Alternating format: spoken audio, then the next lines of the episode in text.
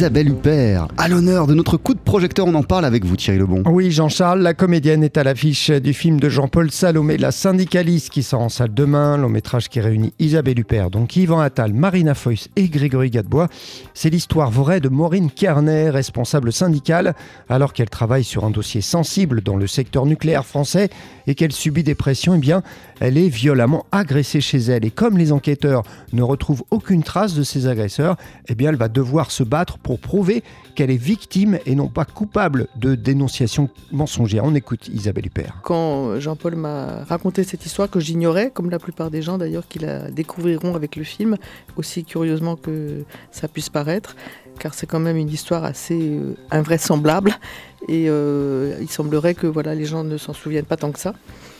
C'est une histoire euh, aussi incroyable que exemplaire. Euh, ça donne à voir une, une, sorte d'héroïne, Erin Brokovich à la française, qui se bat, euh, c'est David et Goliath, qui se bat contre un monstre évidemment qu'elle a beaucoup de courage à affronter et malheureusement qu'elle va affronter à ses dépens. Voilà, et c'est surtout les dépens justement que euh, auquel on assiste euh, pendant le film. Ce n'est pas la première fois qu'Isabelle Huppert tourne avec Jean-Paul Salomé. Ah non, leur précédente collaboration, hein, c'était pour La Daronne, une comédie qui avait d'ailleurs connu un joli euh, succès, un joli accueil. Changement de registre hein, là pour la syndicaliste, où cette fois donc Isabelle Huppert campe un personnage qui n'a pas froid aux yeux. Ce qui me touche personnellement, et j'espère que ça touchera aussi des autres, c'est le fait que l'émotion et que les, les, réactions soient très contenues. Il y a beaucoup de dignité dans la manière qu'elle a de réagir, et c'est d'ailleurs euh, le prix qu'elle va payer, euh, parce que cette dignité euh, dont elle fait preuve, eh ben,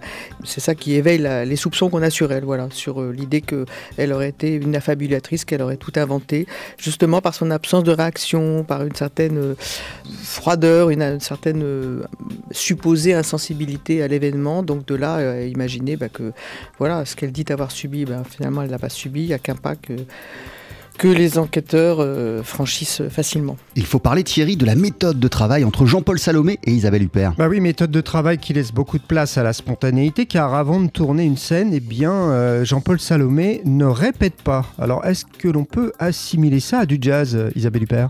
Bah, Plutôt free jazz, alors, à ce moment-là, parce que justement, comme c'est plutôt improvisé, enfin, c'est idiot ce que je dis, parce que comme par définition, le jeu, c'est de l'improvisation, c'est-à-dire que c'est de l'invention complètement immédiate euh, sur le moment. Mais oui, ça peut être comparable souvent à la musique, parce que le jeu, c'est quand même du rythme. Jouer, c'est jouer avec, donc c'est jouer une partition avec un partenaire, et comme en musique, le rythme est très très important. Mais voilà, plutôt du free jazz, puisque c'est, euh, on se conforme au fond à aucune partition. Enfin, si, la partition, ça serait le, scénario, bien évidemment, mais euh, le cinéma, c'est un langage, et c'est le langage de l'immédiateté, c'est le langage euh, de l'impulsion. Donc euh, voilà, oui, s'il fallait faire cette comparaison, ça serait comme ça.